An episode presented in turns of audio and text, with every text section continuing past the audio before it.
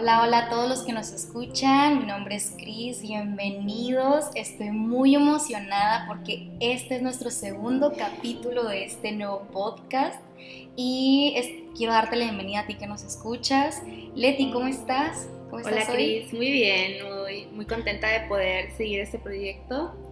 Yo creo que de poder seguir hablando desde nuestro corazón y Feliz porque sabemos que esto va a ser un par de aguas para muchas personas, así es, para nosotras mismas también. Qué increíble que estés hoy oyéndonos, que estés aquí, aunque no, no sabemos quién eres, ¿verdad? Pero se siente cuando no sabemos que no solamente estamos hablando para nosotras dos, porque es algo que tenemos Cris y yo siempre hablamos de temas muy importantes, pero entre nosotras.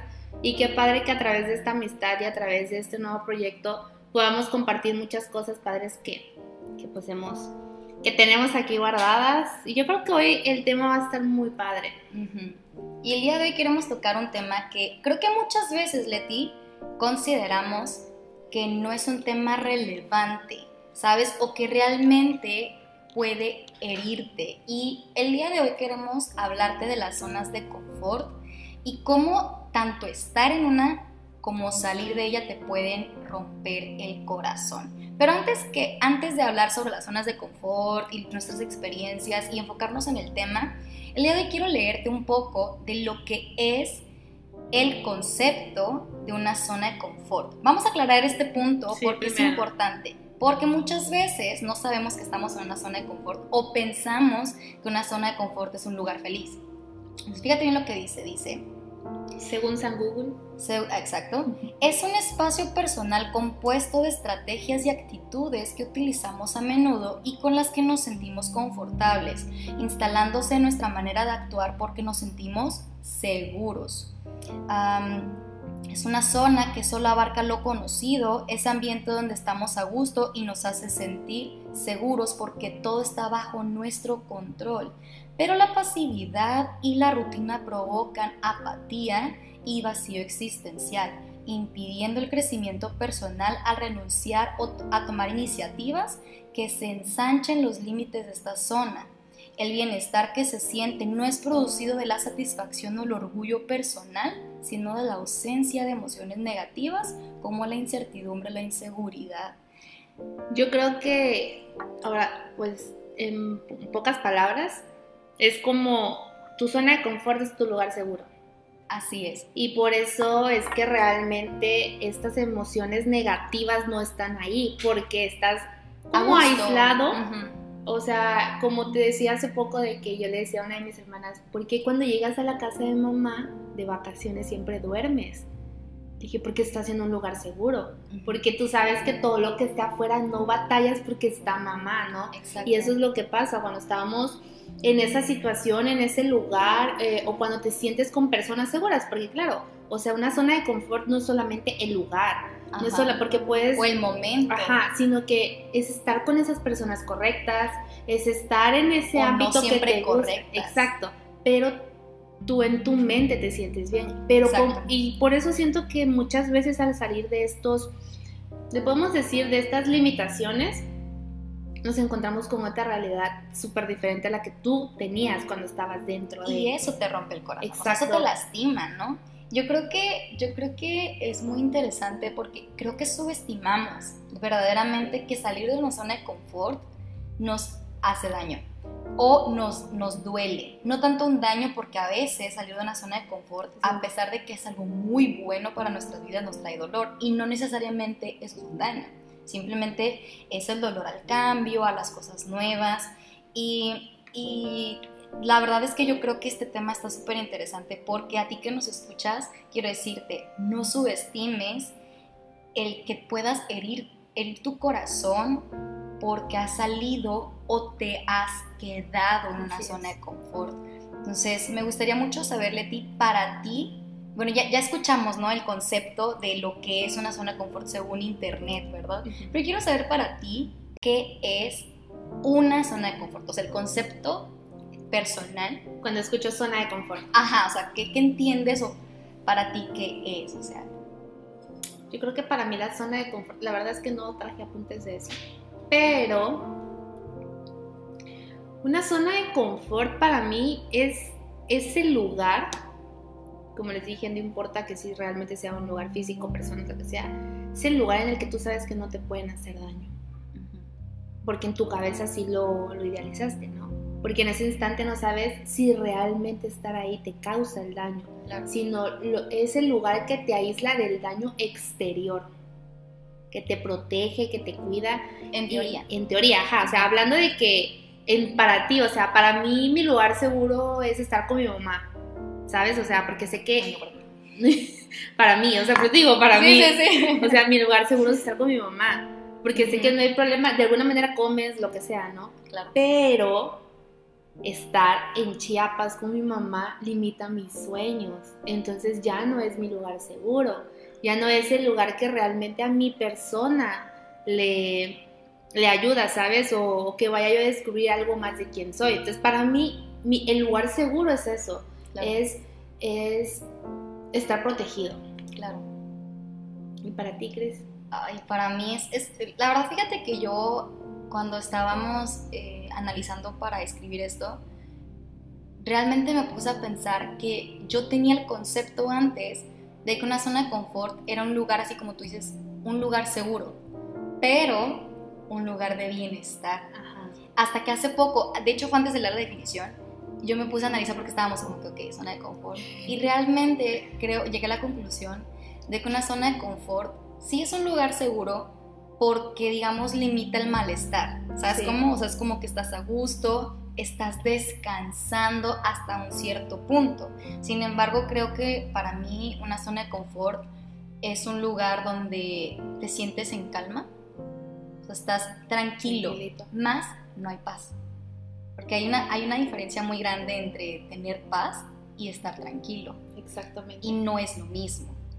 No es lo mismo. Entonces, creo que una zona de confort te puede traer mucha tranquilidad a tu vida. Y también creo, para mí, que una zona de confort no es algo malo. ¿Ok? quiero aclarar esto. No es algo malo porque creo que Dios los diseñó para encontrar refugio y descanso temporal, o sea, breve, por un momento. Por ejemplo, vienes de una temporada donde estuviste con muchas actividades, tal vez laborales, académicas, personales, no lo sé, o sea, pero vienes de una temporada donde has tenido muchas actividades y entras, digamos, a este punto proceso donde entras a esta zona de confort, ¿no? Pero está bien porque es como unas vacaciones, es como estar en tu casa descansando, etc. Pero una zona de confort también puede llegar a ser muy tóxica cuando excedemos el tiempo de nuestra estancia, ¿no? O sea, ya lo excedimos y estamos, ya entramos a ese punto de me siento inútil porque no he avanzado, o sea, vengo de crecer mucho, vengo de estar en un proceso súper padre y después entré en mi zona de confort, de descanso, de relajación, en lo que sea, pero lo excedí, entonces ya, ya me siento inútil, ¿no? Entonces, creo que una zona de confort no es mala, siempre y cuando seamos sabios y prudentes en utilizarla, ¿no? Como se debe usar, que para mí es un descanso. Pero si yo la excedo, si la excedemos, realmente creo que puede traernos mucha frustración.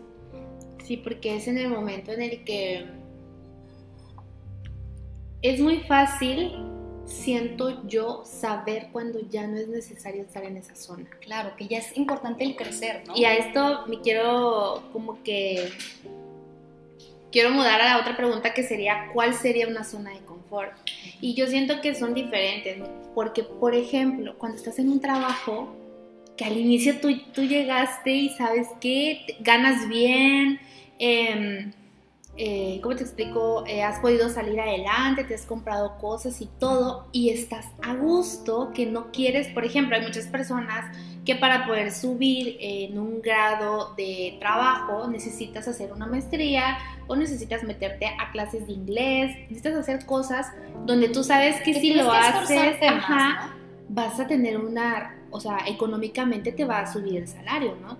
Pero ¿qué pasa cuando no quieres hacer nada de eso y ya te estancaste, ya te limitaste a que al menos por ahorita el resto de tu vida vas a seguir ganando ese dinero?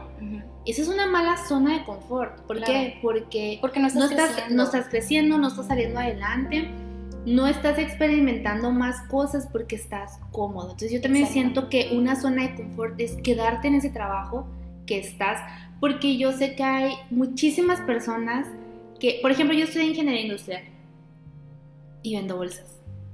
Y sabes si cualquiera diría como de, oye Leti, pero, o sea, ¿te gusta? Oye Leti, pero esto, pero realmente me gusta, o sea, tú has visto, en sí, a veces me estreso y lo que quieras porque al final es un trabajo. Pero el hecho de que yo haga esto no quiere decir que estoy frustrada en donde estoy. Exacto. Algo que mi hermana siempre nos dice, porque mi hermana es nuestra jefa, bueno, no de Cris pues, pero de mi equipo de trabajo y yo. Es, como mi hermana mayor, pero no, ajá, pero, no es su jefa. Eh, algo que ella dice es, yo sé que en algún momento van a volar y van a cumplir sus sueños. Entonces, ella no nos está limitando a que quédate aquí, porque aquí que no sé qué. No nos está diciendo, es que si te quedas el siguiente año te voy a aumentar el salario, ¿sabes? Es como, sabes que tú puedes lograr más cosas y qué increíble sería que un jefe te te impulse a crear tus sueños, a cumplirlos, ¿no? Entonces para mí también una zona de confort es eso, eso de quedarte ahí en ese trabajo que no te está trayendo tantas cosas buenas hacia tu persona, porque tal vez económicamente sí, pero yo una vez leí cómo llegar a tu propósito, puedes tener la casa de tus sueños, puedes tener el negocio de tus sueños, puedes generar demasiado dinero, pero si al final Dios no quiere eso para ti, te tienes que mover. Te tienes que mover, es momento de moverte algo más allá. Claro.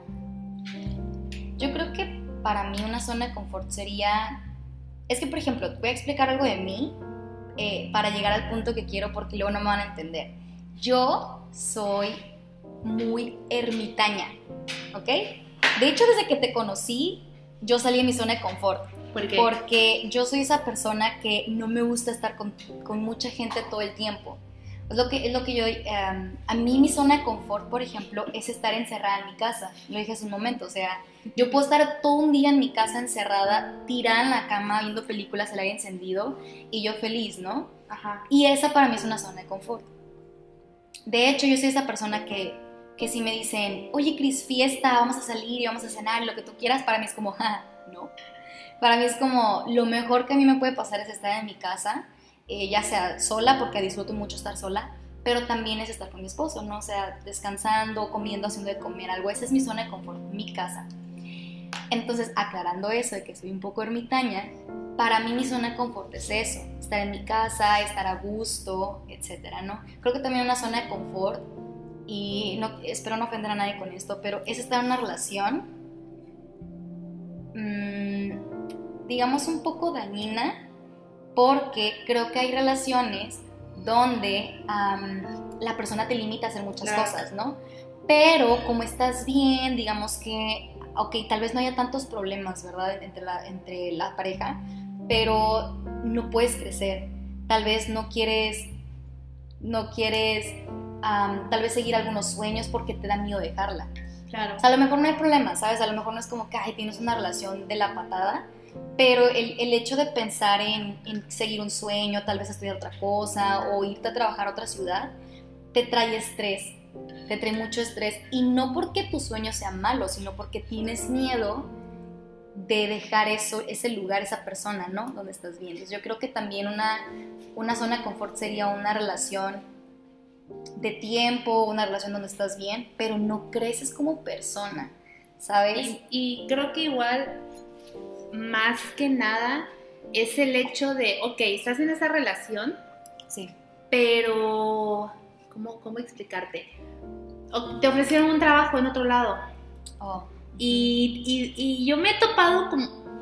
Lo, espera, a ver, voy a decir otra cosa. Irte a estudiar a la universidad, ¿ok?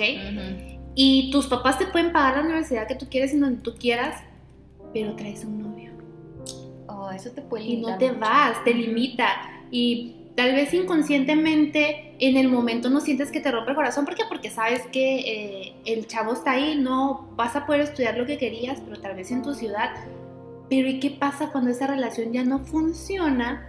Tú limitaste tu sueño por no decir, sabes que si es algo que, que va a estar o que Dios quiere para nosotros, no importa dónde me vaya yo a ir, la relación puede seguir o le hacemos una pausa y cuando termine y yo regrese, o sea, ¿sabes? O sea, es como que si es algo genuino, claro. yo la verdad estoy, no tengo una buena relación em, con, ahora sí valga la redundancia, con las relaciones a distancia, pero si es realmente algo que es para ti, no importa dónde te muevas, va a estar. O sea, ¿sabes? Y va a haber un respeto entre las dos personas.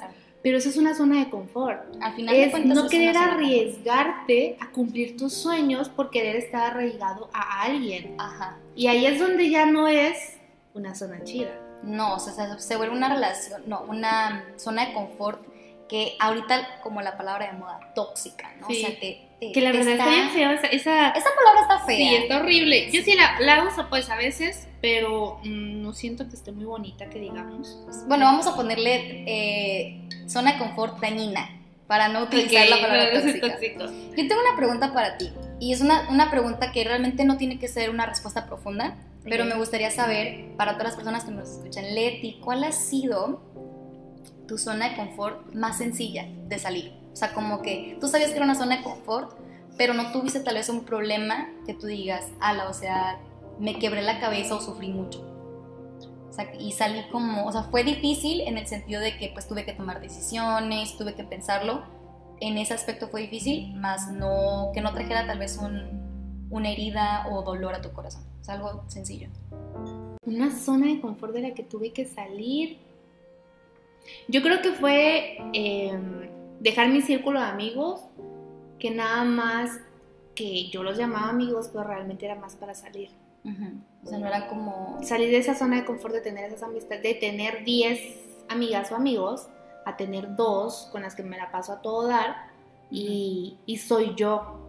Porque en el otro, si era mi yo, ah, es que no sé cómo explicarlo, si era como era yo antes, pero realmente ahorita no me beneficia para nada. Ah, ok, Entonces sí. para mí fue muy sencillo dejar con lo que sí me pasaba a todo dar, pero que actualmente no me define, Ajá. no me siento cómoda ya con eso, entonces sabes qué, mi decisión fue esta. Eh, no me lo dijo nadie, que es lo que yo siento que muchas personas es como que, ah, es que entras a la iglesia y te dicen que te dejes de llevar. No, definitivamente fui yo quien dijo, ¿sabes qué? Eh, no necesito estarme llevando con esas personas para ser quien soy y para pasármela bien, pero sí me puedo seguir llevando con esas tres chicas que me caen increíble, por ejemplo, ¿no? Y Entonces, con las esa fue una zona de confort sanas, ¿no? que dejé porque no necesariamente tienes que tener 20 amigos para poder sentirte bien. Claro. Esa siento que fue una zona Fácil.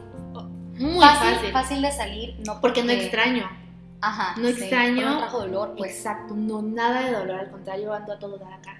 Y para ti, Cris. Eh, está muy chistosa y yo, yo creo que... Sí, porque tú- tú, tú ya no estabas esperando que yo te preguntara, tú ya Sí, yo ya la tenía en mente, dije, esta. Pero realmente fue una decisión muy buena y te voy a explicar por qué.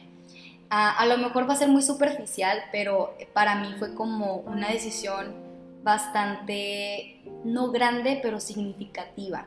Y Ok. es que yo, bueno, yo acabo de cumplir 27 años, ¿no? Pero cuando yo tenía aproximadamente 20, 21, yo siempre, yo me definí un estilo de vestirme, ¿ok? Y Ok. por eso digo que es superficial, porque realmente no, no implicó como un sacrificio, digamos en teoría, ¿verdad? Pero yo me identificaba, y creo que hasta la fecha, con un estilo de ropa y con un estilo de vestirme. Entonces yo me abracé de ahí mucho, o sea, yo era como, no, es que no. Y cuando nos mandaban outfits, porque pues yo estaba en la banda de la iglesia, nos decían, tienes que, tienen que ponerse esto, a mí me, me chocaba mucho, no, por, no el hecho de que lo odiaba o me peleaba, sino que no tenía nada, o sea, chocaba con mi estilo, pues. ¿Cuál era tu estilo antes? por ejemplo, yo siempre he sido de jeans, tenis y camisas, así como esta que es como estampada, pero más de hombre. O sea, yo siempre, y hasta la fecha lo sigo haciendo, pero ya no con tanto énfasis. O sea, yo iba a tiendas y me iba directamente a la sección de hombres a buscarme una playera que yo a mí me gustara. O que yo decía, ay, esta me gusta y la voy a comprar. Y lo hacía.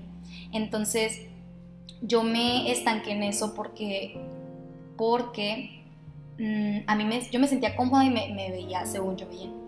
Pero hubo una temporada donde yo comencé a sentirme extraña con esto y eso trajo tal vez un poco de dolor a mi vida y por eso digo que fue sencillo salir de ahí porque fue una decisión así como tú que dije quiero cambiar, ¿no? Pero ya lo hice por mí y fue el hecho de que yo empezaba a ver a otras chicas que se veían muy bonitas y que se les veía muy bien cierto estilo. Entonces, cuando a mí me preguntaban, por ejemplo, qué edad tenía, y yo decía, no sé, 25, 26, 24, no sé, No te creía. no me creían y pensaban que era más chica. Y yo creo que eso no debería ser un problema, o sea, Pero es que, amiga, padre. tú sigues siendo chica. Aunque ya hayas cambiado tu manera de vestir. Ajá, sí, pero bueno, eso es lo que quiero llegar. Pero yo me veía en fotos y yo decía, ala, o sea, ¿por qué me veo así? ¿Por qué uso este, estos pantalones, por ejemplo, que no están mal, pero no me veo tan bien? O sea, realmente no me veo tan bien, ¿no? O no sé, vamos a poner un ejemplo un poco más, más, más random. A mí me pasaba de que me decían, oye Cris, este, vamos a ir a un cumpleaños, arréglate, ¿no? Entonces yo me ponía pues lo que tenía, porque realmente yo no era de blusas acá o, floreadas o con cierto estilo o vestidos, ¿verdad? Que últimamente ya tengo más. Pero era de que un pantalón, tenis, por mucho una playera lisa de un color y un saco, ¿no? Entonces que no se ve mal porque es un estilo que sigo usando, pero ya un poco más modificado, tal vez un poco más estilizado. Pero yo recuerdo que yo iba a lugares así, o sea, así vestida o, me, o trataba de arreglarme lo más como femenina o más, no sé, como, no sé. Y veía a las demás chicas que con algo tan sencillo, un vestido súper sencillo o un tipo de blusa, aunque fuera con tenis, se veían muy bien. Entonces decía, ¿por qué yo no puedo hacer eso? Pero era más que un estilo, sino era mi mentalidad. Porque yo decía, es que yo no me veo bien. O sea, este es mi estilo y yo me sentía tan cómoda ahí que yo siempre hacía eso. De hecho, hasta la fecha, bueno, no hasta la fecha porque ya cambió, pero sí hubo una temporada, yo creo que hasta, hace unos dos o tres meses, que yo le dije a mi esposo, ya no me dejes comprarme playeras nada más así, a menos de que la playera esté súper bonita, o sea, de Spider-Man, porque yo amo Spider-Man, este, que sea de esto, que yo puedo usar incluso con, por ejemplo, este tipo de shorts que no se va a ver tan mal, pues. Pero yo decía, ¿por qué yo no me puedo ver hermosa? ¿No? Entonces mi zona de confort más sencilla, porque fue una decisión que yo tomé, fue quiero cambiar mi ropa, ya no utilizar ropa como tan de niño o de una niña pequeña, sino ya comprarme con tal vez algo con un poco más escote o con como tipo la manga bombachita, tener tacones, tener zapatitos, no tanto de metedera, pero sí algo que no sea tenis. No tantos, porque creo que hay muchos outfits, por ejemplo, el que traigo hoy creo que se ve muy bien con tenis. Ah, yo Pero, pero no, como siempre. No, exacto, o sea, salir de esa zona donde yo ya me, me vea, no tanto en mi edad, porque es, es, algo que no me afecta tanto, sino que yo me pueda ver al espejo y diga, me gusta lo que veo, ¿no? Y ahorita actualmente, ¿cómo te sientes tú respecto a eso? Muy bien. Y sabes, yo creo que tiene que ver el hecho que hago ejercicio, entonces ah, me siento muy bien me puedo ver al espejo y digo, wow, o sea, no estoy donde quiero estar. Te pasaste de lanza, estás bien preciosa, sí, sí dices, no, en el espejo. Sí, sí, sí, efectivamente. precioso está. Y hay días en los que uno dice, Nel, mija, tapa, tapate. Duérmete mejor. y, y quiero decirte a ti que me escuchas, no importa si eres hombre o eres mujer, creo que esta parte de, de tomar decisiones por tu bienestar, tanto mental como físico y emocional, a veces no va a ser tan difícil cuando llegas a un punto donde dices, ya quiero un cambio y eso es bueno. Y hay, hay zonas de confort que si bien no te están haciendo daño, pero tampoco te están haciendo crecer. Entonces tienes que identificarlas y te animo a que hoy hagas un análisis de tu vida y analices en dónde estás ahorita parado. ¿Cuál es tu situación ahorita? Y si, y si te das cuenta, conforme a lo que ya escuchaste sobre la definición de una zona de confort, y te das cuenta que estás en una, también analices si es algo que ya llevas mucho tiempo o acabas de entrar o te estás dando cuenta que realmente es una zona donde estás pasándola mal, ¿no? Por miedo, por lo que sea, pero te animo a que, hagas esta retroalimentación y te prometo que vas a estar súper bien. Ahora, ¿cuál ha sido tu zona de confort, salir de tu zona de confort más difícil? O sea, que tú digas, esta zona de confort me costó muchísimo porque no tanto que me rompiera el corazón porque me hizo crecer, pero sí trajo mucho dolor, o sea... Ya sabes cuál es. La verdad es que, como saben, yo vivía en Chiapas. Bueno, yo vivía en Puebla, por el COVID no voy a Chiapas, entonces, pues, ¿cuántos años fueron que estuvimos así como recluidos? Como, fueron como dos años, casi dos. años. Sí, porque fue 2020, 2021. Ajá, como, como un año y Yo estuve como un año y medio, más o menos. Y eh, yo amo, o sea, si me llegas a conocer algún día o quienes estén escuchando y me conocen, saben que adoro con todo mi corazón a mi mamá. Pero em, yo me acuerdo que cuando me fui a Chiapas por el COVID, yo le decía, mamá, ya me quiero regresar a Puebla, bla, bla, bla, bla. Y el comentario que mi mamá hacía era, ¿qué hacías allá que no puedas hacer aquí? Ajá, claro. Entonces, por ejemplo, eh, ahí todo, todo padre, cuando yo decido venirme o pensar si me venía, llega la parte en la que sabes que para poder irte y seguir avanzando, tienes que dar en adopción a tu perro. Híjole. Y rompió mi corazón. Es, ha sido el día de los días más difíciles porque, como saben, o sea, pues obviamente soy cristiana y todo, y Dios me dijo que me tenía que venir. Y yo tenía que ser obediente. O sea, cuando yo le dije Dios, sabes que yo no van a hacer mis decisiones, esa parte que muchas personas van a poner, a ver, Dios no debe de poner eso o no debes de decir que Dios te pone esas cosas, no, pero a veces para poder seguir adelante tienes que soltar cosas. y eso es lo que duele. O sea, realmente no, no lo que vas a hacer, sino lo que tienes que dejar ir para seguir adelante. Y es muy difícil porque a veces son cosas así que digamos son pequeñas porque es cuestión de, ok, le busco una buena familia, ¿no? Y no va a sufrir, no va a haber problema. Pero a veces son relaciones, a veces son amistades, a veces es dejar tu trabajo, ¿no? Para poder seguir alcanzando tus sueños. Entonces, la verdad es que yo confío mucho en Dios. Entonces, cuando yo doy a eso, me vengo para acá. Lo más triste fue esa parte. Pero yo me subí, me acuerdo ese día, me subí al carro, me despedí de mi mamá y fue como de, wow, me siento feliz, no lloré para nada, para nada, para nada llegué acá todo increíble. Pero esa fue la parte como que me afectó. O sea, en ese ámbito de dejar a Rufus, fue lo que a mí me hirió mucho, fue lo que a mí me hizo como de, es neta que para poder irme tengo que pasar por esto. Sí fueron días de que me sentía súper triste, iba a la iglesia, estaba súper aguitada, pero al final la recompensa que Dios me ha dado por haber hecho ese paso de valentía ha sido muy grande. Yo cumplo hoy es 16, el 18 de julio cumple un año de que llegué a Matamoros. Mi vida ha cambiado ah, pues muchísimo. Ajá. Ha cambiado muchísimo. Pero a veces sin que tú sepas tienes que dejar ir ciertas cosas o a veces lo sabemos. Pero aparte de la más fuerte yo creo que fue cuando me fui a estudiar la uni. Ya. Y ahorita vamos a hacer un poco de énfasis sobre eso, sobre este tema. Yo creo que para mí y mi zona de confort más, más difícil fue algo emocional, o sea, un, lugar emocional. Porque para mí era más fácil creer que yo no merecía amor a creer que lo valía lo suficiente, ¿sabes? Para ser amada. Y bueno, yo me casé hace ya dos años, bueno, casi en, un, par, de semanas cumplimos dos años. Pero, ah, pero para mí mi zona de confort muy dolorosa porque era una, una, zona de confort muy dañina. ¿okay? recuerden que habíamos dicho que una zona de confort no necesariamente es un lugar bueno, simplemente es un lugar donde no tenemos que esforzarnos tanto tal vez, ¿no? Y para mí era más fácil creer que yo no merecía ser amada, que yo no merecía eh, recibir esto, ¿no? Estar con alguien que verdaderamente me quisiera. Y yo cuando conozco a mi esposo, bueno, yo, él y yo llevamos ya seis años juntos. Desde que nos hicimos amigos, estuvimos un año y medio siendo mejores amigos. O sea, pero de esos amigos en los que te vas al cine en pijamas, ¿sabes cómo? Sí, o sea, un mejor, sí, un mejor amigo. Sí, bueno, pues. Chido. Increíble. Y, él era de que de esos amigos incluso, o sea, imagínate el nivel de confianza que él y yo teníamos, que hablábamos a veces de, de que yo le decía, oye, ¿sabes qué? Me llegó mi periodo, llévame a la farmacia, o tengo que ir a la farmacia.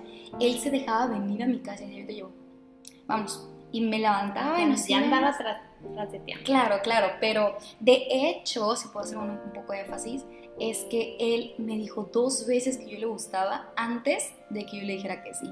Porque fueron tres, pero la tercera, la tercera es la vencida. La tercera yo ya le dije que sí. Pero todavía nos tomó seis meses. Ah, pero ti te gustaba. No. Cuando yo le dije que sí, que fue la tercera vez, ya sentí algo por él. Pero en las dos anteriores. No, o sea, yo no lo veía de esa manera. No lo veía de esa manera porque él era mi mejor amigo. Y yo había tenido la experiencia que más adelante vamos a hablar de corazones rotos por relaciones, y no, no me quiero enfatizar en esto, pero yo había tenido una relación muy dañina, o sea, donde yo salí tan rota que literalmente quebró mi identidad, ¿sabes? O sea, yo tuve que pedirle a Dios que me reconstruyera de cero, ¿no? Y fue un proceso larguísimo, o sea, de muchos años. Porque siento que cuando es un mejor amigo... Es más difícil porque vienen muchos miedos. Y a mí me pasó eso, entonces yo tenía el miedo una no me gustaba, o sea, él físicamente no me atraía. Eso es, eso es importante porque quieras o no, la vista es, es tremenda. Si la vista no se elabora. obviamente. pero... De los sentimientos, amiga. Sí, sí, sí, pero su personalidad era lo que yo quería. Entonces yo sabía que lo quería en mi vida, toda, toda mi vida, o sea, toda mi vida, pero no sabía cómo. Entonces la primera vez que él me lo dice para mí fue como un poco choqueante porque yo decía, no manches, o sea, va a cambiar toda nuestra amistad si yo lo rechazo y luego la Total, le digo que no y normal al día siguiente como si nunca hubiéramos tenido esa conversación. Yo creo que pasó como un año hasta que me volvió a decir como, sabes que tú me gustas y yo le vuelvo a decir que no. Y vuelve este miedo, ¿no? De que, ay, o sea... Pero después de que le decías que no, la amistad seguía. Normal, como si nada. Y ese tema no se volvía a repetir, ¿no? O sea, era como, ya, de hecho, incluso después de la segunda vez que dije que no, él comenzó a salir con alguien más. O sea, él, él no tuvo una relación, pero sí estuvo en ese... Conociendo a alguien. Conociéndose con alguien, pero la chava eh, le jugó un poco mal y... Ay, mi amiguito. De hecho, él decidió salirse antes de que pasara algo más allá de una relación o más de una amistad, porque notó que eso no es lo que él quería y no quería complicaciones, al menos no con alguien que él sabía que no iba a ir más allá, ¿no sabes? Entonces, él dijo, no, sabes que no, y digamos que volvió. Pero yo me acuerdo que cuando yo le digo por tercera vez, o sea, él me dice, ¿sabes qué? Tú me gustas. Yo ya tenía un par de semanas preguntándome, o sea, ¿y si sí? ¿Y si sí lo intentó con él? Pero era mucho mi miedo, ¿no? Entonces, pero era mucho mi miedo porque yo estaba en esa zona de confort, ¿no? Decir, es que es tan bueno él. O sea, Alex es muy noble, entonces, pero a pesar de todo eso, era más mi miedo al, lo voy a lastimar o yo no soy suficientemente buena, ¿no? Claro. Entonces yo le digo, ¿sabes qué? Sí me gustas, sí siento algo por ti, pero no sé qué es. No sé si solamente es, es presión social, porque era mucho lo que las personas que nos rodeaban decían, esas van a terminar juntos. Y esas van a casar. que me digan eso, porque yo actualmente no sé. Y, pero te digo que está en esa zona de confort, te digo que ha sido la más difícil. No puedo decir que hasta ahorita, pero sí ha sido de las más difíciles, porque para mí fue luchar contra estos pensamientos que me estaban atormentando de no eres suficiente, nadie te va a amar, por más que lo intentes nunca vas a lograrlo, nunca vas a, nunca vas a lograr que una persona te ame a pesar de. Y esa era mi zona de confort, porque era como, era más fácil para mí decir, pues sí, no pasa nada si estoy en una relación, porque al final de cuentas la voy a terminar y nunca más voy a volver a verlo. ¿Me explico? Y con él era como, si yo estoy con él y las cosas no funcionan, voy a perder de lo mejor de mi vida. Pero bueno, tú, tú hiciste algo chido. Dijiste, quiero, quiero estar siempre con él. Te casaste con él. Ah, bueno, eso es mi ventaja, ¿verdad? Pero ahí también tuve que salir de una zona de confort. Porque yo tenía mucho miedo a dos cosas. Uno, tenía miedo que me dijera, le damos, porque yo fui súper clara. Ese día que él me dice, ¿sabes qué, Chris? Tú me gustas, pero no nada más eso, yo te quiero. Era como, yo le dije, ¿sabes qué? Sí, o sea, sí siento algo por ti. No sé qué es porque no lo he descifrado, dame tiempo. Pasaron seis meses de esa conversación hasta que él y yo nos hicimos novios. Okay. Y fue hasta el día que nos hicimos novios que nos dimos nuestro primer beso. imagínate oh estar, digamos que conociéndonos, saliendo, etcétera, de una tal vez una manera diferente, donde nunca nos dimos la mano, donde nunca. Abrazos normal de, de saludo y eso. Pero ya sabían que estaban saliendo. Sí, pero no, porque también digo, era ese miedo de que lo, lo puedo lastimar, o no soy buena, o etcétera este, pero sí me acuerdo que yo fui muy honesta con él en esa ocasión. Le dije, dame oportunidad de enamorarme de ti. O sea, yo te amo con todo mi corazón porque eres mi mejor amigo, pero quiero que mi amor por ti vaya más allá de una amistad. O sea, si quiero enamorarme de ti hasta el punto de no saber qué hacer sin ti, ¿me explico? Entonces él me dio seis meses, bueno, seis meses no fue de que, ah, bueno, ya seis meses, no, sino que pasaron seis meses y ya iniciamos. O sea, dejaron que las cosas fueran como que fluyendo, no, dieron como un lapso. No, o sea, simplemente dejamos que las cosas fluyeran y en ese proceso hubo problemas también, ¿verdad? Pero creo que esa ha sido mi zona de confort como más de las más duras porque no fue un lugar, sino fueron, fue este lugar como espacial, ¿no? Decir, ok, o sea, para mí era más fácil creer que no merecía algo bueno a tener que esforzarme por algo bueno, porque esa era mi zona de confort. Es más fácil creer que no es, no es algo así y a esforzarme a tener algo bueno. Porque aparte si no sal, o sea, si tú, si no hubiera resultado, hubieras perdido a una gran amistad. Es que al final es arriesgarte. Y, y, eso es, o sea, y eso está bien, porque lo conociste, consejo del día es que todavía tienes oportunidad de andar con tu mejor amiga o tu mejor amigo. Claro, bueno, ahí ya vamos a Pero bueno, pero este, no, o sea, te arriesgaste sin meditar, o sea, yo creo que en el momento en el que tú pensaste, sabes que no sé qué estoy sintiendo con ti, por ti, o sea, yo siento que en ese momento tú te hubieras podido decir, yo creo que sí me gustas, ¿no? Le demos. Pero tú fuiste clara como, no sé. Y, y, esa parte, o sea, dejar una, una zona así es muy difícil. Yo también la viví, pero yo, yo sané antes de dejar ir. Y cuando yo dejé ir, yo andaba, tú me mirabas y era como de, hey, bro, hace seis horas me dijiste que había terminado esto y ahorita está súper bien. Pues sí, pero es cuando tú sabes que ya, que ya no debes estar ahí. O en este caso, saliste de la zona de, tu mente, ¿no? De, de, como idealizarte cosas que no sabías si lo merecías o cosas así. Tú saliste de una zona súper diferente, porque no saliste de una amistad, ¿no? O sea, sino entraste a, a, otra zona muy diferente, porque la zona del matrimonio es algo, o sea, esa zona siempre va a salir y entrar en zonas de confort, y pero al final es una, o sea, es una, ¿no? Y esa yo creo que debería de haber otro nombre de eso, que no sea una zona, pero yo creo que es de valientes tomar decisiones para salir Claro, y crecer, porque al final de cuentas, eh, es lo que decía hace rato, o sea, realmente una zona de confort nunca te va a hacer crecer. En la comodidad no hay crecimiento. Y el crecimiento siempre va a venir acompañado de dolor. ¿Sabes? Es, hace, hace tiempo eh, escuchaba, escuché un comentario em, en una prédica, de hecho, de nuestra iglesia, que decía esto, y lo voy a, relacionar porque lo relacionaron en ese momento con algo físico. Y no sé si a ti te pasó, pero cuando yo era chiquita, claro que no crecí mucho, pero a mí me dolieron mucho mis huesos. Cuando yo empecé como a crecer y estirarme, okay. me dolieron mucho mis huesos. Era, yo era de que me inmovilizaban por completo, ¿sabes? O sea, yo me podía despertar en la madrugada gritando el dolor y por más que mi mamá me podía como dar masaje y eso, yo era un sufrimiento horrible. O sea, realmente no puedo explicarte la magnitud del dolor que te trae eh, el crecer físicamente. O sea, e, esos tontos huesos estirándose se siente horrible. Yo lo, bueno, imagínate, luego no, no valió la pena todo ese dolor. No lo valió porque yo nací de 57 centímetros. No creciste ni un metro. No crecí ni un metro. Yo crecí 99 centímetros en 27 años. Es que aparte Te lo prometo. Los, que no saben, Chris tiene un gran problema desde fábrica, yo creo.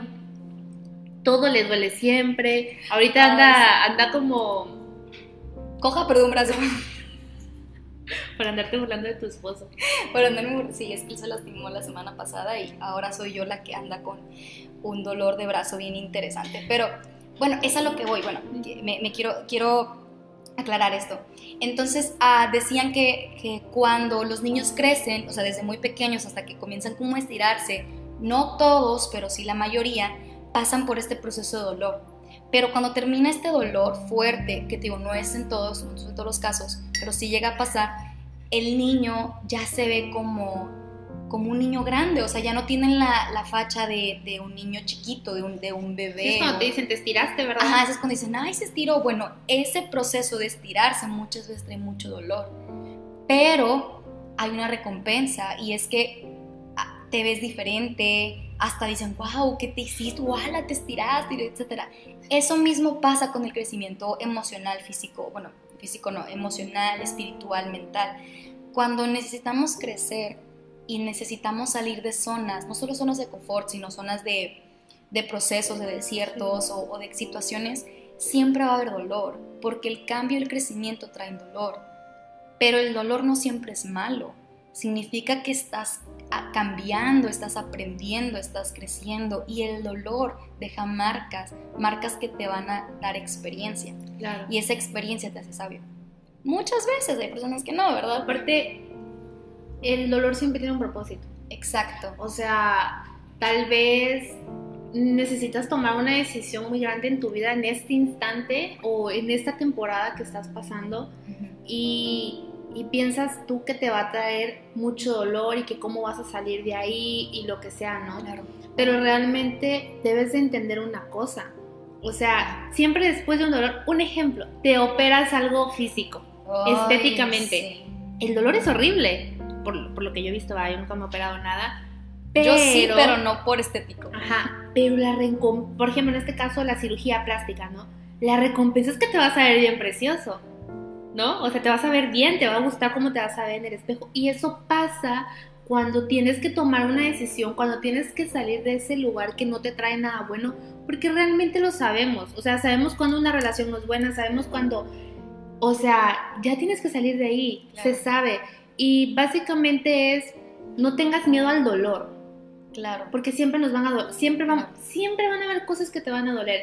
A veces yo creo que te digan una palabra te duele, que tú tengas expectativas demasiado grandes sobre una amistad y de repente la amistad se va. O una relación, o una persona, o un trabajo. O sea, debes entender que todo lo que te pasa en esta vida, todas las personas que conoces, a todos los lugares a donde vas, todo lo que hagas, realmente creas una conexión y todo eso tiene un propósito. A veces hay personas que solamente te vas a hablar con ellas dos veces y se va a ir, o tú te vas a ir y ella sembró tal vez algo en ti, ¿no? Entonces hay que entender algo, el dolor, pasar por el dolor, al final te va a llevar a que renazcas a que crees algo precioso de todo eso, porque no es el fin. O sea, sí hay muchas personas que tienen problemas de ansiedad, de depresión, que veníamos hablando hace un rato con Chris sobre eso.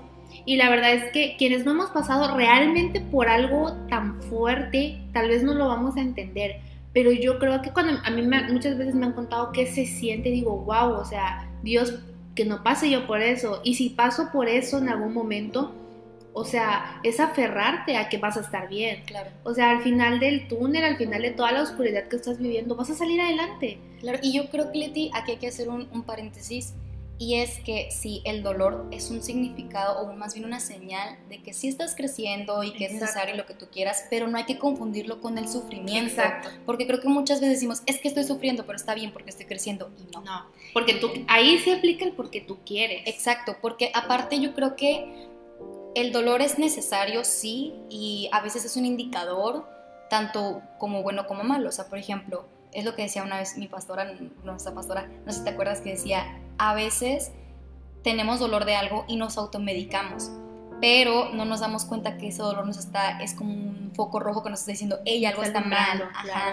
Y a veces confundimos eso y empezamos como a verlo como, ah, es que estoy creciendo, ah, está bien porque lo que sea, y tratamos como de ponerlo de una manera positiva. O me lo merezco. Ajá, exacto. Y empezamos a, digamos que alargamos nuestro proceso, ¿no? Y ahí se convierte en sufrir, porque realmente lo estamos alargando, estamos eh, entrando ya, digamos, en un pozo muy profundo del dolor, cuando el dolor es temporal y el sufrimiento muchas veces tiende a ser algo más permanente, pues digámoslo.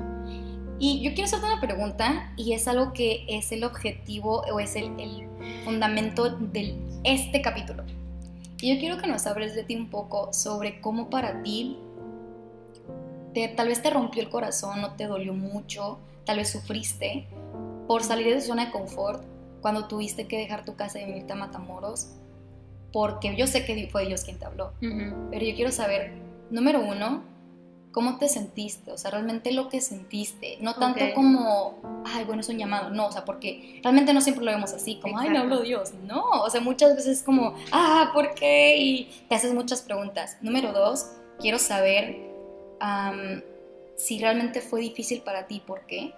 O sea, quiero saber cómo te sentiste, cómo lo tomaste y número tres, y la más importante, es cómo lograste sanar de eso, ah, o sea, cómo, cómo saliste adelante, pues. Yo creo que estaba en un punto, por ejemplo, eh, yo emprendí, vendía roles y me estaba yendo súper bien. Buenísimo sus cosas, eh, de verdad. Si un día tienes la oportunidad, manda un mensaje y dile, dame roles. Em, y por ejemplo, eso me estaba yendo bien. O sea, yo trabajaba de lunes a sábado, si me encargabas y todo. Y yo sí me hice la pregunta como de, voy a dejar un sueño porque realmente yo, yo tengo en mi mente algo que quiero hacer, o sea, si quiero poner un negocio sobre eso pero lo estaba, o sea, dije, no quiero verlo como lo estoy abandonando, sino lo estoy dando una pausa.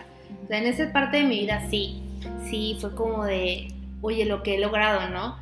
Em, dos, dejar la iglesia. A la ya sabía, yo pensaba que, o sea, sí me dolió, obviamente sí, sí me puse triste porque es una iglesia chica, pero es muy familiar, pues, o sea, se siente el amor, o sea, es, pues al final tú entras y todos te ven quién eres, ¿no? O sea, te conoces al final de todo. Y a mí me daba miedo eso, el hecho de llegar a una iglesia en la que pues son, bueno, en aquel entonces eran cuatro servicios. Y era como siempre te, siempre te encuentras a alguien nuevo que nunca en la vida has visto. Y tal vez no dejar a mi mamá, es que yo muchas veces me he despedido de ella. La diferencia entre las otras veces y esta es que yo me tenía que ir de, de Chiapas, por ejemplo, para ir a estudiar la uni a los 17, 18 años esa fue la primera vez que tuve que dejar a mi mamá y me dolió demasiado, ¿no? Porque al final, ¿a dónde corría cuando estaba enferma? si mi mamá no estaba ahí. Ajá, o sea, ¿sabes? Esa parte fue muy difícil, pero en esta ocasión yo sabía que... Es que no sé cómo explicarte, o sea, a mí me dieron la oportunidad de venirme y yo mi respuesta fue, lo voy a orar. O sea, esa fue como que par de aguas. Y mi hermana, de hecho, así me dijo, ¿no? O sea, ¿sabes qué? Está bien, pídele a Dios que te ayude. El día que yo le dije, Dios, ¿sabes qué? Hasta aquí, o sea, hoy, es hoy o es hoy, Él me lo confirma y todo, claro. pero como a través de, como fue por Dios, yo ya no lo dudé. Eso.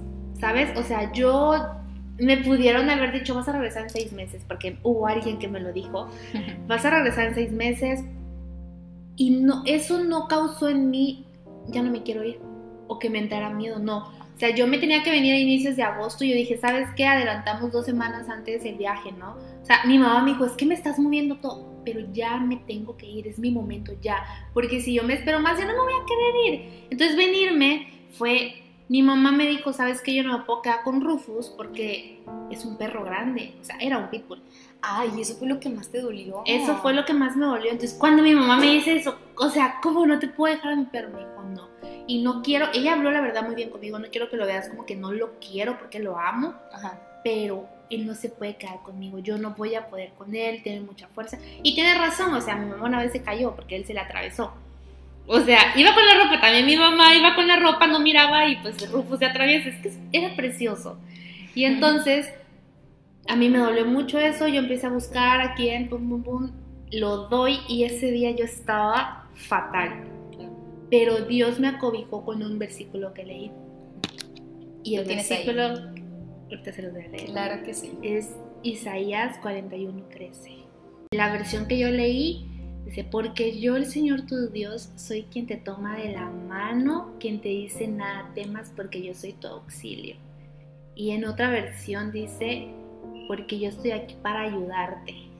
Y ese versículo fue como, wow, o sea, tenía que pasar. ¿De qué manera? No sé. No sé por qué Dios envió exactamente eso, pero el haber dado, ese fue el paso de fe, haber dado una adopción a Rufus.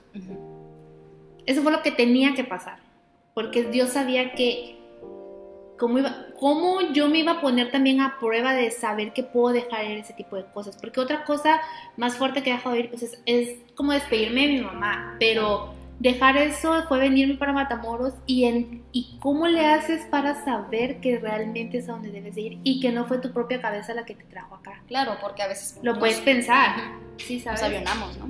Al final ese es el punto de saber que realmente te vas de ese lugar en el que te sentías bien. Por, es que puede influir dos cosas, que realmente sea Dios o que sea tu mente la que te esté diciendo que te vayas.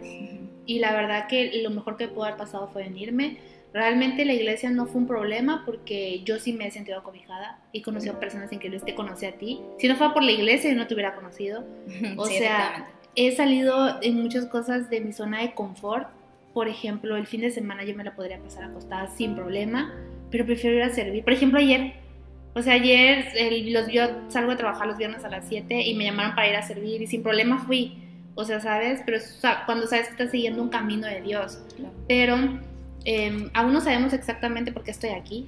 Pero realmente hay cosas que tenemos que dejar ir. Y tú vas a poder decir, es que diste la adopción un perro. ¿Sabes? O sea, fue como, pero fue demasiado fuerte en mi vida. Va a seguir siendo un área muy difícil pero al final la recompensa que ha traído todo eso, o sea, yo sé que todo lo que estoy viviendo fue haber dejado ir a él.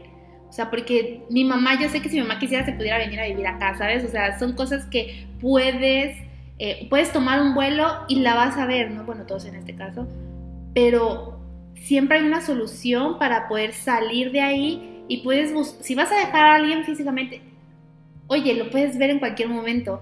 O sea, en cualquier momento me refiero a que pues estás a, que a ahorrar tal vez para poder ir a ver a esa persona. Sí, estás a una llamada incluso, distancia, Las videollamadas es lo mejor, el FaceTime, todo eso es increíble. Yo con mi mamá es como de, tuvimos que enseñar, pero realmente, ¿cómo vas a tener un crecimiento em, laboral? ¿Cómo vas a tener un crecimiento físico, espiritual, mental y todo? Si no, si no quieres, o sea, tienes que dar el paso de fe para poder llegar a donde quieras. Y eso es lo que muchas personas no hacen. O sea, muchas, las muchas personas, em, o sabes que a veces los papás son ahora sí tóxicos de que te quieren encerrar en una burbuja.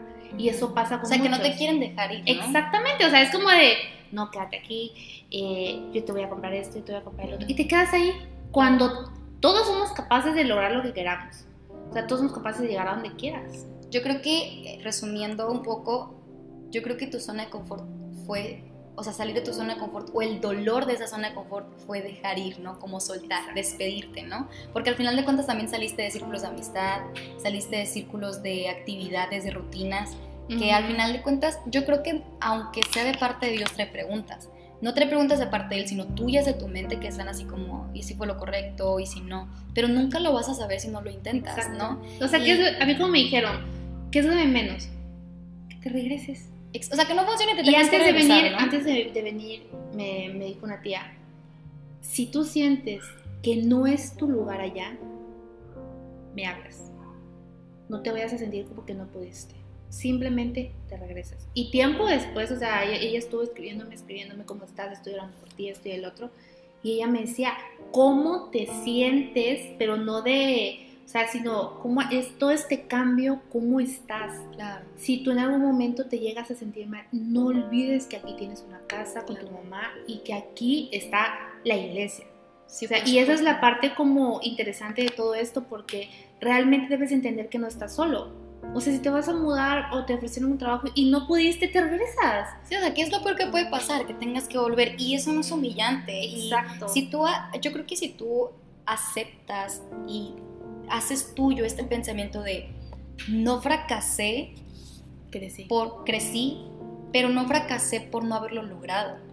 Triunfé por el hecho de que di todo, lo intenté. Tal vez no funcionó, pero de mí no quedó. O sea, de mí no fue el que eso no funcionara, ¿no? Y yo creo que cuando no, no aceptamos eso y lo vemos más como, ay, qué humillante va a ser irme y no que no funcione o intentarlo y que no se dé, qué humillante, qué humillante, qué humillante entramos en una zona de confort de pues ¿para qué? O sea, ¿para qué lo intento? De un conformismo. Exacto, o sea, simplemente eso de eh, no vale la pena o etcétera, ¿no? Y yo creo que esa zona de confort es una de las más difíciles porque ya no estás luchando con un lugar o con una persona, sino contigo mismo, que tú mismo te limitas, ¿no? No te crees capaz de poder llegar a algo más. Exacto. Y fíjate que en, en mi caso, no me preguntaste, pero aquí va. Eh. fíjate que este tema de las despedidas en cuanto a zona de confort le pasó mucho a mi esposo cuando nos casamos. Y para mí fue muy difícil porque yo, eso me hizo generarme preguntas a mí, ¿sabes? O sea, yo no, no sé realmente cómo, si hubo preguntas en él, porque no creo que haya, él, él más bien le hayan surgido las mismas preguntas que a mí. Pero, por ejemplo, ah, en mi caso, digo, yo comencé a trabajar a partir de los 19 años. Entonces, yo pasé de depender el 100% de mis papás, de sus ingresos, de lo que ellos percibían económicamente, a depender tal vez un 90%, ¿ok? ¿Por qué? Porque yo decía, ok, yo ya estoy trabajando, tal vez no ganaba mucho, pero sabía que si yo quería algo, no sé, una bolsa, incluso comida o algo que yo quisiera querer, porque necesidades mis papás las suplían, pero mis gustos yo me los, yo me los daba, ¿no? Entonces, Ah, cuando ya comienzo a trabajar formalmente, cuando entro ya más allá de, mi tercer año de música, que, bueno, tercer año de universidad porque de música era mi séptimo, sexto, séptimo año, bueno, de música son ocho años de carrera. Son muchísimos. Es como medicina, pero más intenso y sin especialidad. Entonces, y sin prácticas, o sea.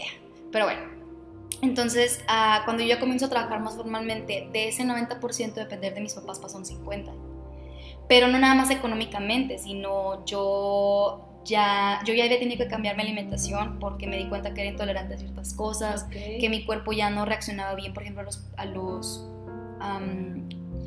proteínas animales, ¿no? O sea, yo ya, yo ya paso de comer carne y pollo y cerdo a puras verduras o más soya, etc. Entonces mi alimentación cambia, mi forma de comer, de, de vivir cambia. Entonces paso de esperar a que mi mamá me cocine a yo hacerlo sola. Yo me da, a mí me daba hambre y yo me preparaba algo. Yo traía dinero y me compraba mis cosas, por ejemplo, compraba mi soya o me compraba mis verduras, etcétera y yo me hacía mi propia comida. Entonces, ya estás como independizada en muchos ámbitos. En muchos ámbitos, pero ya viviendo con mis papás. Claro. Este, no nada más eso, o sea, si yo sabía que yo tenía mi ropa sucia, yo no quería esperar a, mí, a que mi mamá lavara, sino que yo ya tenía mi cesto y decía, ¿sabes qué lo voy a meter? Y yo, yo iba abajo, lavaba mis cosas. Entonces, a mí lo único que me faltaba era ganar lo suficiente para vivir sola. Era lo único que yo no necesitaba. pagar una renta. Exacto, o sea, pero en todo lo demás, yo ya era completamente independiente. Incluso como yo tenía carro, yo me movía a todas mis necesidades. Llegaba un punto donde yo no le pedía permiso a mis papás, simplemente les avisaba, voy a hacer esto. Y bueno, claro, claro, que todos mis movimientos eran escuela, iglesia y casa, ¿no? O sea, ese era mi, mi círculo de, bueno, y, trabajo, ¿verdad? Claro. Entonces me acuerdo que para mí realmente salir de mi casa no fue una zona, o sea, más bien no fue algo difícil. No fue difícil porque yo ya sabía lo que era estar sola, solamente que yo, o sea, vaya, mi zona de confort fue como de, pues me tengo que cocinar así todos los días. O sea, si yo no cocino, no va a haber comida. ¿Sabes cómo? O sea, yo no puedo decir como que hay, que hay, ¿verdad? Pero en el caso de mi esposo, fue para él un poco más difícil porque ellos son demasiado unidos. O sea, ellos, ¿cómo te explico esto? Ellos son de esas personas que pueden verse un día y ese día lo explotan, ¿sabes? Como, o sea, están juntos y, o, o no, simplemente es como estar ahí, ¿sabes? Pero ellos eran demasiado unidos. Ellos tienen chat familiar, chat de los hermanos, chat de los cuñados, o sea, tienen todo, o sea, te lo prometo, te lo prometo. Y, y, para esto, la zona de confort de mi esposo fue el hecho de que él trabajaba, por ejemplo, cuando él estudiaba y trabajaba, él llegaba, no sé, llegaba en la noche a su casa y lo único que él tenía responsabilidad, aparte obviamente de, de las cosas económicas que él proporcionaba, era simplemente entregar el topper, ¿no? De la comida su ropa tenía que ir en el cesto y ya. Y no es algo malo, no es algo malo necesariamente. No, porque es como un privilegio que tienes. Sí, pero al mismo tiempo es dañino. Y eso es a lo que quiero llegar. ¿Por qué? Porque cuando él, él, ya pasa a ser hijo de casa, a ser esposo y el hombre de la casa, para él fue como un choque y yo le dijera, oye, es que no me puedes entregar el topper sucio. O sea, si yo ya lavé los platos, lo mínimo que te pido es que laves el tuyo porque yo ya, yo ya limpié todo esto, ¿no? ¿Y para qué no lo sacaste antes? Sí, o, de repente me decía, se me olvidó sacarlo, ¿no? Que en realidad no es un problema porque él estaba pasando de este, estaba en este proceso de ajustarse a, la vida ya de esposo, ¿verdad? De casados. Pero me acuerdo que para él era muy difícil porque cada, yo creo que la primera semana, desde que nos casamos, o sea, nuestra primera semana de casados, todos los días saliendo del trabajo, él pasaba a su casa con sus papás y después venía conmigo. O llegaba conmigo y me decíamos a casa de mis papás. Pero cada vez que nos teníamos que ir, era un llorar con su papá. Y se abrazaban llorando como si nunca jamás se hubiera una para nada. Wow. Entonces, a mí esto me trae preguntas. Y la pregunta que más me hacía como que ruido era, si nos debimos haber casado. O sea, fue un error casarnos. O él se está dañando, o, él, está pues, muy triste, ¿no? Ajá, o para él, o sea, no sé, yo tenía miedo que él dijera, fue un error haberme casado porque no estaba listo. Tal vez no porque no sea feliz, sino porque no estaba listo para lo que estar casado significa, ¿no? Y a mí mi pregunta era como, ¿y si no era el tiempo? ¿Y si debíamos esperar más? ¿Y si, no sé, o sea, a lo mejor no es lo que él verdaderamente quería y se decepcionó de mí? ¿No? Como a lo mejor no, fui, no, estoy siendo la mejor esposa y llevábamos una semana, ¿no? Pero era como, a lo mejor no soy lo que él esperaba, ya en las 24/7, porque una cosa es tener una relación de noviazgo y verte un rato, aunque sea todo el día, pero no estás viviendo con la persona, o sea, no sabes sus hábitos personales, no los conoces al 100%, porque una cosa es tener una relación y otra cosa es vivir ya con alguien. Entonces yo sentía que eso para él había sido decepcionante. Entonces a mí eso me, me rompió el corazón. No fue el salirme de mi casa, aunque sí extrañaba a mis papás, pero fue muy sencillo porque yo ya era independiente. Aparte mi familia y yo no somos de hablar todos los días, no es de vernos todos los días y cuando nos vemos hablamos y hablamos por montón, o sea, porque mi lenguaje del amor es el tiempo de calidad. O sea, yo no te puedo ver una semana, pero si te veo quiero que tu tiempo sea mío. y yo te voy a entregar esto porque es mi lenguaje del amor y las palabras de afirmación. Pero mi lenguaje del amor sobresaliente siempre va a ser el tiempo de calidad, o sea, siempre. Entonces recuerdo que yo lo veía a él y para él era, era un llorar, o sea, lágrimas y se iba a la casa así como... Y yo así que, o sea, ¿te hace daño ir a verlos o te hace daño regresarte conmigo? O sea, ¿qué es lo que te está lastimando? ¿no? Y él me decía, no, es que tienes que entender que para mí es difícil. Y eso, eso generó en nosotros discusiones muy constantes. Porque yo le decía, es que yo quiero llegar del trabajo y que mi tiempo y tu tiempo sean de nosotros. O sea, yo quiero llegar del, del trabajo, de que llegues tú de tu trabajo porque trabajas en fábrica, trabaja en fábrica. Pero yo le decía, yo quiero que tú llegues a tu trabajo y tu tiempo y tu enfoque sea mío. O sea, sea para mí. Sí, podemos ir a ver a tus papás, sí podemos ir a ver a los míos, pero tu enfoque tiene que ser para mí. Porque yo soy número. Entonces para él fue muy difícil como salir de, su zona de confort porque él está acostumbrado, número uno, a ver a sus papás todos los días. Número dos, a que le hicieran todo.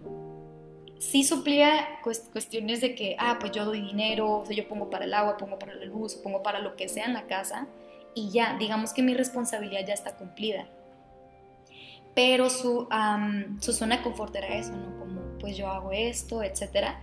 Y para mí era como, no, o sea, tú tienes que salir de ahí para el fue duro. Entonces yo creo que yo creo que salirte de tu zona de confort, más cuando tiene que haber una despedida de por medio, es muy dolorosa, ¿sabes?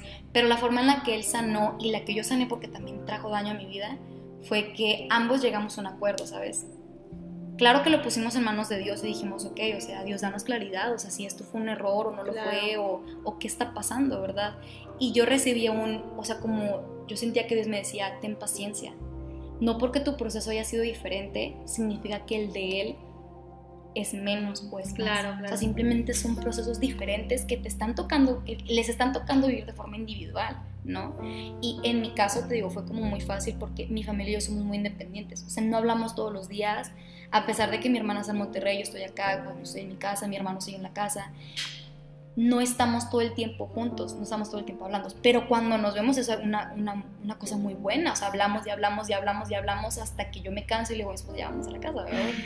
Pero eso es, entonces, yo creo que lo que te va a traer sanidad es ser paciente. Con esta cuestión de las despedidas, ¿sabes? Porque Dios y el tiempo lo curan todo, ¿sabes? Porque no puede haber una cosa independiente a la otra el tiempo y Dios no son cosas independientes, ¿sabes? A pesar de que sí pueden separarse, no es lo mejor, porque te voy a explicar algo. Tú fuiste paciente al entender que era Dios quien te estaba llamando. Aunque hubo preguntas, tal vez hubo dolor porque tuviste que despedirte de un ser que amabas, que era Rufus. Y también tuviste que despedirte de tu mamá, o sea, tuviste que salir de esa zona de confort de verla todos los días, de hablar con ella todos los días de una forma física, o sea, tenerla frente a frente. Algo a lo que me tuve que acostumbrar porque yo ya no estaba acostumbrada. O sea, yo me voy a la uni, llega el COVID, me tengo que volver a acostumbrar a estar con ella. Que, que muchos van a decir como de, pues es que es tu mamá. Sí, es mi mamá, pero ya no compartimos la misma manera de cómo tener arreglada la casa y de muchas cosas. Sí, pues cosas Volverte a acostumbrar y después tienes que volver a dejar ir. ¿Se, se ubican? Claro. El corazón se... Se vuelve a lastimar, pues. Mucho. Porque aunque no sea como exactamente lo que yo diga mi mamá, mi mamá, pero mi mamá, tú sabes, o sea, yo adoro a mi mamá con todo mi corazón. Claramente todos amamos a nuestras mamás, ¿verdad? Pero pero es que la relación una unión que tú tenías muy grande. Es, es, es, muy chida. O sea, realmente creo que la, la, la, relación que tienes tú con tu mamá es digna de admirarse porque no todos tienen esa relación. Pero yo siento que la relación con mi mamá a veces es complicada, ¿sabes? Que después voy a hablar de ese tema. Pero a lo que voy es que tú sanaste creyéndole a Dios. Pero tú sabías que tenías que hacerlo. ¿Qué sucede cuando hay preguntas, no? Que eh, estuvo bien, fue lo correcto. Y yo creo que la forma en la que mi esposo y yo sanamos, número uno fue entender que lo que estábamos viviendo era natural, ¿sabes? Y eso es importante porque a veces pensamos que no está bien, que porque hay dolor está mal. Y, ah, es que no lo debiste hacer, mira cómo estás ahorita. Porque eso yo pensaba, o sea, te viniste a casar conmigo para estar llorando a tus papás, mejor regresa.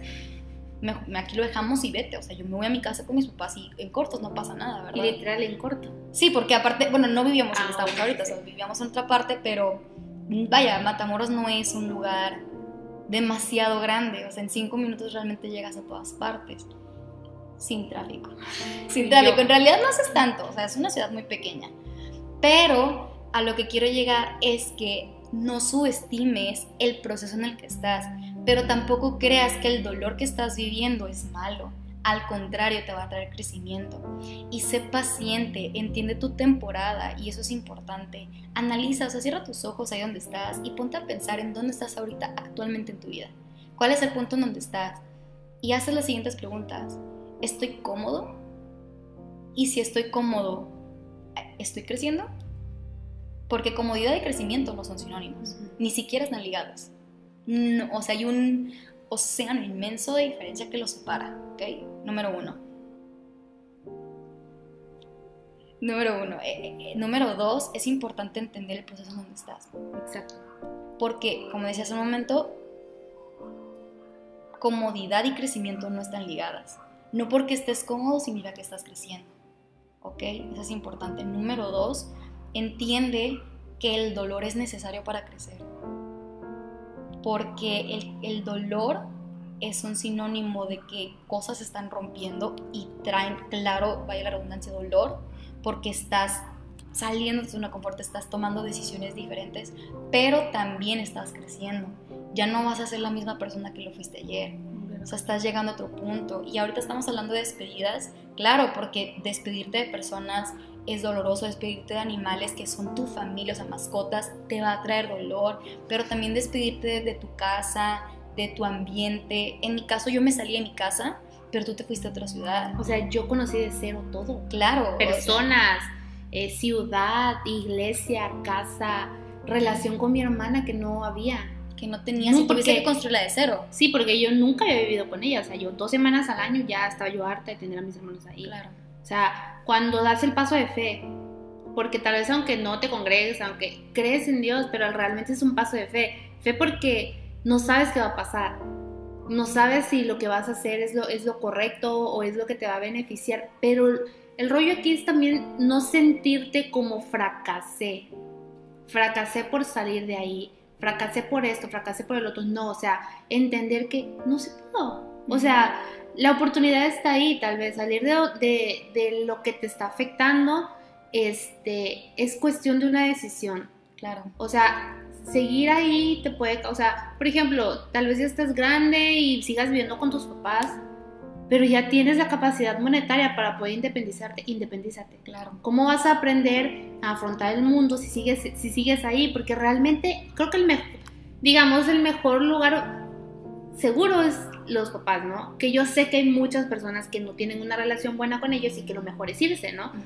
Pero en la mayoría de los casos es como, o sea, es que yo sé que si me va mal puedo regresar y está bien, pero lo que no está bien es quedarte ahí porque ya encontraste, ya estás cómodo, pues, porque ya, ya tus energías, pues sabes que llegas a tu casa y va a haber comida, porque regularmente siempre hay comida en la casa de los papás, ¿no? O sea, y, y seguir ahí, seguir en esas relaciones que no te llevan para nada, seguir en esas amistades, tal vez lo único que te están haciendo es retener todo lo increíble que está por venir en tu vida.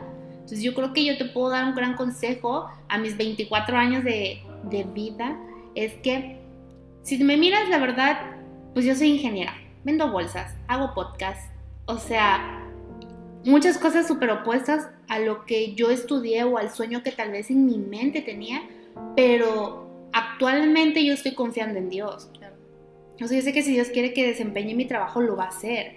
O sea, yo sé que si voy a... Eh, que si dejé ir en ese entonces el negocio de los roles o poner una cafetería o algo, yo sé que ahí está. Y si Dios quiere y si es el plan de Dios, lo voy a hacer. Ajá, ¿sabes? Pero es el momento en el que debes de entender que todo paso que das lo vas a hacer con fe y entender que va a ser lo mejor para ti, porque te das cuenta cuando no. Cuando no es lo mejor, definitivamente no estás cómodo. Lo de menos es regresarte, lo de menos es em, buscar otro trabajo, lo de menos es buscar amistades. malo. Exacto, nunca va a ser malo. O sea, al contrario, vas a ver de todo lo que eres capaz de hacer. Y eso está bien. Yo la verdad hoy te quiero invitar a que pienses en dónde estás parado hoy pienses quién, voltea a ver, o sea, literal, párate y voltea a ver, ok, cuando estoy así, ¿a quién recurro? pero hay muchas personas que no tienen a quién recurrir. Hay muchas personas que no tienen con quién ser escuchadas ni nada por el estilo. Y eso también está mal porque entonces realmente tú eres el problema tal vez, ¿sabes? Y darte cuenta que uno mismo es quien se retrae, quien este, quien hace que otras personas tampoco lleguen a cumplir. Es que es un rollo, porque también uno puede ser súper, puede ser el problema, pero no te vas a dar cuenta porque eres tú, ¿sabes? Pero yo creo que es momento tal vez de que voltees a ver todo lo que tienes. Y si estás, y si te sientes bien y sonríes y dices, wow, estoy en donde debo de estar, adelante, o sea, sigue caminando, sigue impulsándote, pero si realmente hay un área en el que tú sientas que no estás bien, empieza a enfocarte en esa área. ¿Sabes qué? No me gusta esto por tal cosa y eso, y empieza a solucionarla, porque yo creo que sí se puede. Y, y, qué, y qué increíble sería que puedas unir esto con lo que Dios quiere para ti. Porque cuando tus sueños son los mismos que los de Dios, ni siquiera te imaginas lo enorme que está por venir. Pero cuando tú tienes sueños, entrégaselos a Él. O sea, entrégaselos a Él, entrégale a Dios los sueños que tú tienes. Y si son para que se realicen en tu vida, ni siquiera te vas a dar cuenta cómo, van, cómo va a hacerse. Claro. Y yo, yo quiero decirte ya para terminar, que a ti que nos escuchas, no le tengas miedo al dolor. Al contrario, si tienes miedo de salir de una zona de confort, está bien pero o sea, hazlo. Aún con todo el miedo del mundo, hazlo.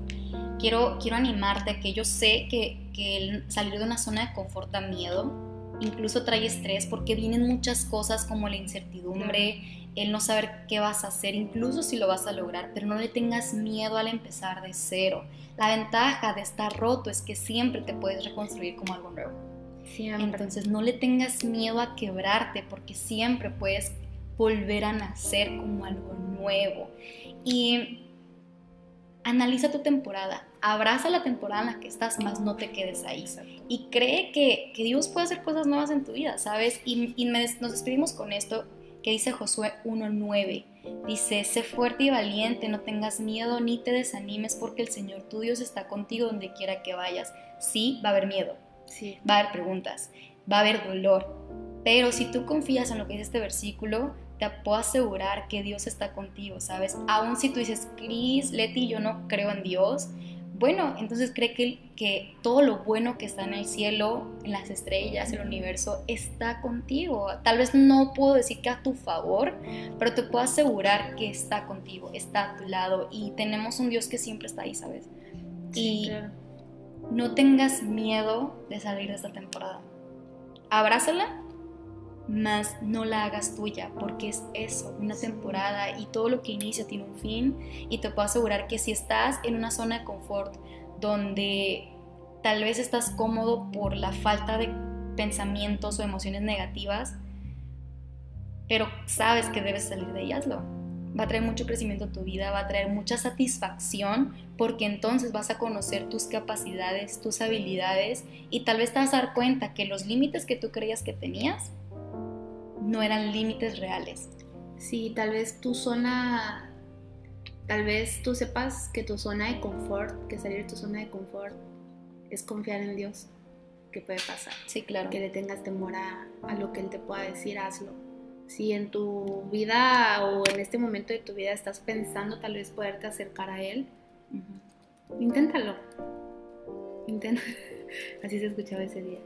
Eh, inténtalo, o sea, la verdad, ahorita me acordé de la canción de no sé cómo le vas a hacer, pero tú lo harás. Claro. Y créeme que este no es el fin, sino va a ser el inicio de algo increíble para tu vida.